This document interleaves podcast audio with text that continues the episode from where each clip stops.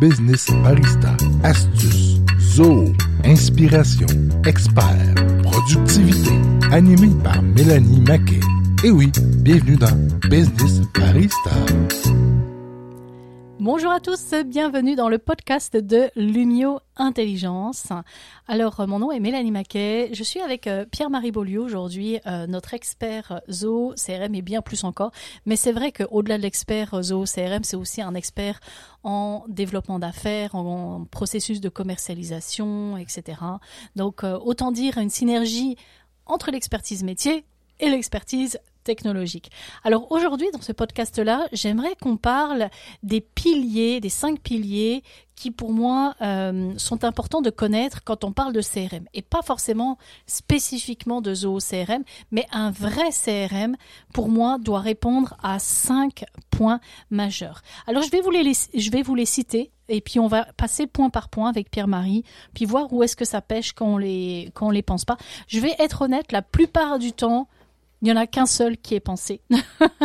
et euh, rendu là, ça pose problème parce que c'est comme si vous utilisiez, euh, je sais pas moi, une Ferrari et puis que euh, vous me fassiez, euh, je sais pas moi, vous me rouliez cette Ferrari à 30 km heure dans une petite rue toute simple, alors que vous pourriez faire tellement de choses avec une Ferrari.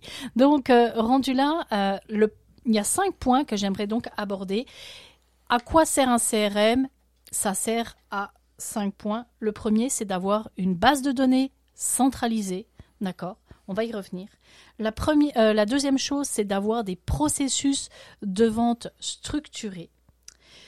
le troisième point, c'est euh, d'avoir, de permettre en tout cas euh, des campagnes marketing pour venir alimenter le CRM, mais aussi se baser sur le CRM pour déployer d'autres campagnes de marketing, des campagnes de communication, donc l'aspect marketing. Mhm. Quatrième point, c'est la collaboration entre les équipes pour un CRM. Hein. On s'entend que aujourd'hui le CRM nous permet euh, justement d'échanger les informations, etc. Donc on va y revenir. Et le cinquième point, c'est l'aspect d'analyse, l'analytique autour de notre activité commerciale, de pouvoir voir en temps réel comment euh, l'entreprise évolue au niveau euh, des prospects, des ventes, euh, des tout simplement des mandats ou des ventes qui s'en viennent pour pouvoir anticiper la la production, la livraison, la gestion des, des, mandats avec le workload, enfin plein d'autres affaires, on va y revenir. Donc vous voyez, cinq points pas très compliqué. Alors Pierre-Marie, pour toi, si on parle de, du premier point, base de données centralisée, ça t'évoque quoi pour toi? Je dirais, tu sais, le, le, premier point, c'est que les clients euh, ont beaucoup évolué euh, dans leurs connaissances avec l'avènement du web depuis un, 20, 20, 25 ans. Donc, les clients euh, sont s'attendent maintenant à avoir un certain niveau là, de, de compréhension. Euh, parce que les données sont partout, sont sur Internet. Euh, la compagnie qui, qui, nous a vendu des choses devrait le savoir. Je fais juste une petite anecdote que je t'avais déjà rencontré. J'ai acheté euh, deux thermopompes, puis il y a un système de chauffage et quand j'appelais pour savoir c'était quoi les filtres que je devais mettre dans la machine, ben, elle ne savait pas il a fallu que j'ai des mesures, puis mhm. j'envoie les dimensions, puis que, que j'aille les chercher. Donc, c'était vraiment poche dans l'expérience client. Mais tout ça pour dire que quand on parle de base de données, c'est que euh, les gens euh, avec qui on fait affaire, les entreprises, devraient au moins connaître, nous connaître jusqu'à un certain niveau.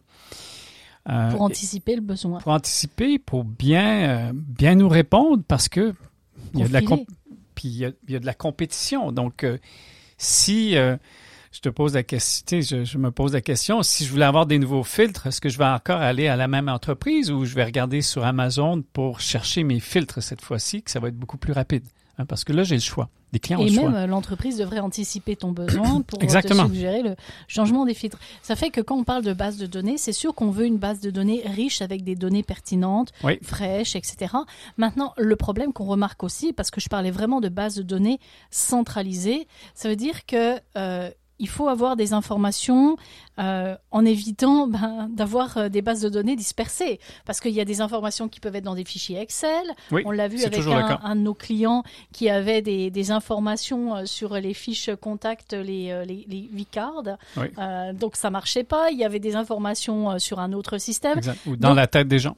tout simplement. Donc là, l'idée, c'est d'aller centraliser puis éviter d'avoir des bases de données qui sont euh, qui sont al- parallèles. Sont, sont partout et nulle part. C'est ça.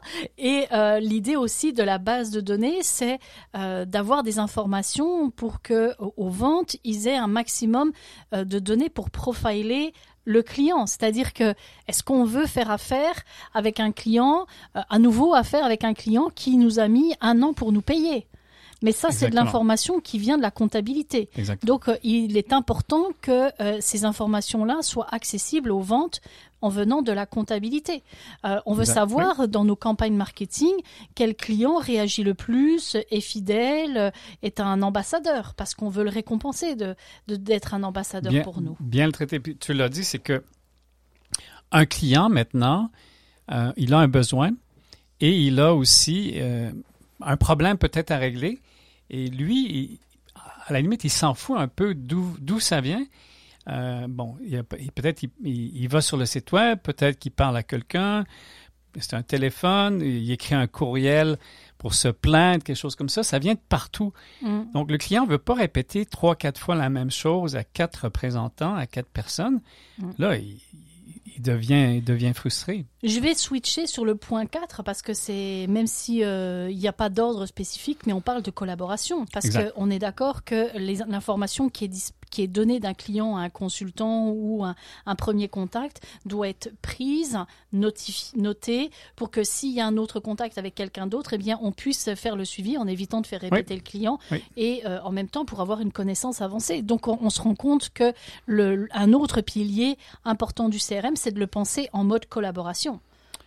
Tout à fait. Et, et- et le client s'attend maintenant qu'on ait un minimum d'informations sur lui pour, euh, pour que- qu'il s'engage avec nous. Alors, euh, il faut. Donc, ces données-là, actuellement, devraient se retrouver dans le CRM. Dans Zoho, la façon que ça fonctionne, il y a une intégration. Donc, on peut intégrer, bien sûr, la gestion de projet. On peut intégrer aussi euh, le, support. On peut intégrer plusieurs, plusieurs applications qui communiquent avec eux, avec le CRM. Et, et ça popule justement l'information du CRM pour avoir un topo 360 du client. Voilà. D'ailleurs, euh, quand tu dis ça, moi, je, je rebondis sur un. On voit que c'est tout lié, hein, ces, ces piliers-là. Euh, mais je vais rebondir quand tu parlais d'avoir euh, de populer le CRM. Mhm. Ben, ça veut dire le premier contact humain, etc. Mais on parle du marketing aussi, qui Oui. est le, un des un troisième pilier. Oui. Euh, et, et là, ça va être plus dans mon expertise à moi. C'est parce que quand on va faire des campagnes marketing, l'objectif, c'est d'aller euh, faire de, de la captation de leads. Alors, ça peut être via euh, les médias sociaux, ça peut être via le site web, avec des campagnes AdWords, avec des landing pages. Donc, on va aller capter de la data qui va venir nourrir le CRM. Mhm. Donc, euh, c'est à ça que sert un CRM, c'est devenir euh, un, un- un collaborateur actif de nos campagnes marketing. Et puis, euh, il faut pas oublier le marketing, on va dire, pendant, mais surtout après euh, la vente, c'est-à-dire pour aller ressolliciter euh, nos clients, euh, soit pour qu'ils rachètent le même, le même produit ou service, ou un service additionnel. Tu parlais de tes filtres, ce serait un, un- un- tout Ben, simplement un, un cross-sell. Tu as lu ma pensée. Donc, je regarde mes filtres chez moi, il m'en reste quatre pour l'année. Alors, pourquoi je ne reçois pas une communication maintenant pour en acheter pour la prochaine année? Prochaine année? Oui. C'est tombé euh, entre deux chaises là-bas.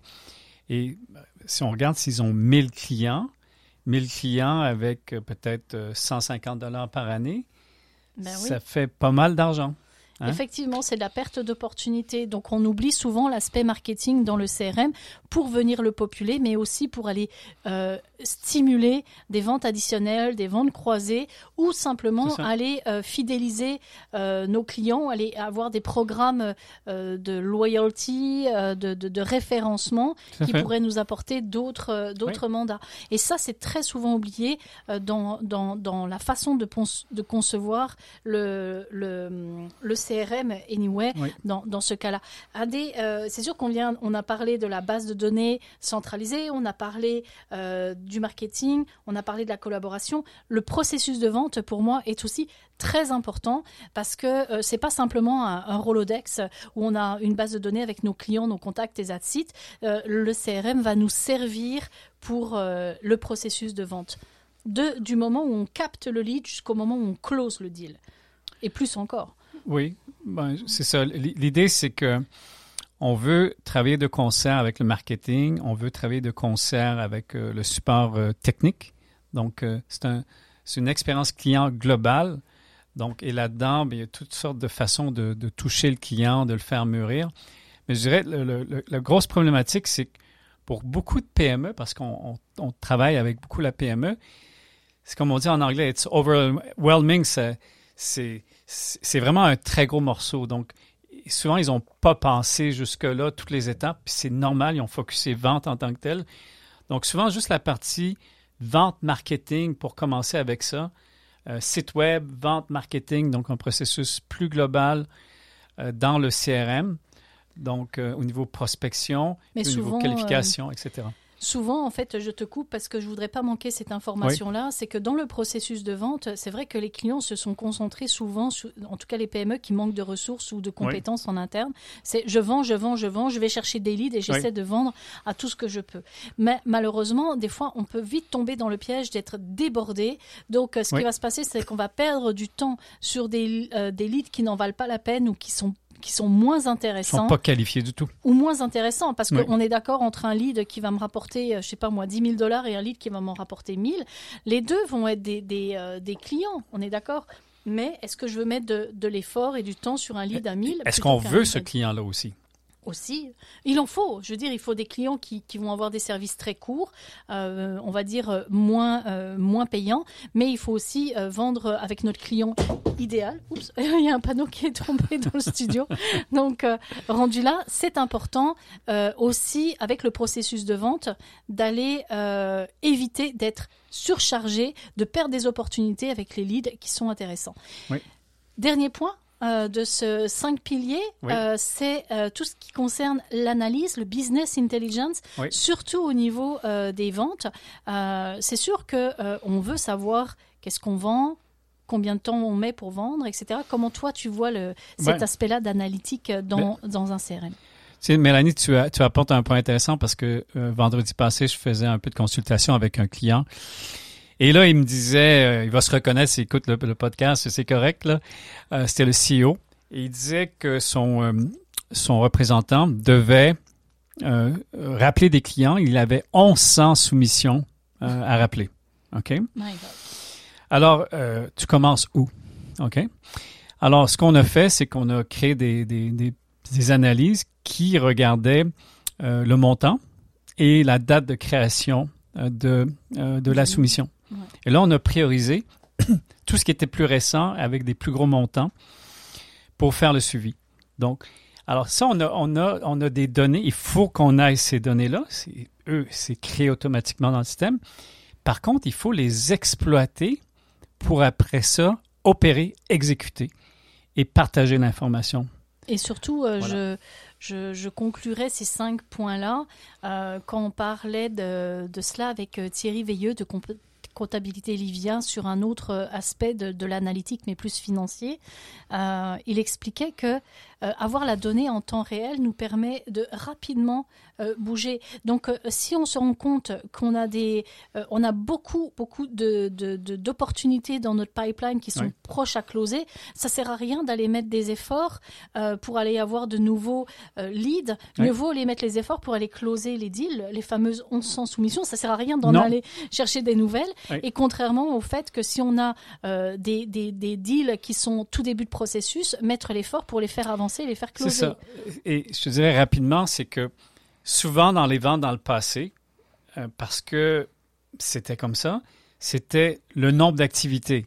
Donc, plus il y a d'activités, plus il y allait avoir de ventes. Ça fonctionne plus comme ça. Mm. Il faut faire les bonnes activités au bon moment. Et voilà. Alors ça conclut euh, ce podcast euh, très pertinent à mon sens. Quand vous devez penser votre CRM, pensez-le sous l'angle de ces cinq piliers et je vous assure que vous allez avoir une machine de guerre. Mais surtout, n'hésitez pas à nous contacter pour vous accompagner. Je suis sûre qu'on va vous donner des, des, des, astuces, des tips, des conseils stratégiques pour que vous puissiez faire euh, l'acquisition d'un véritable outil numérique stratégique. Alors sur ce, merci de votre écoute. Je vous dis à la prochaine. Bye bye.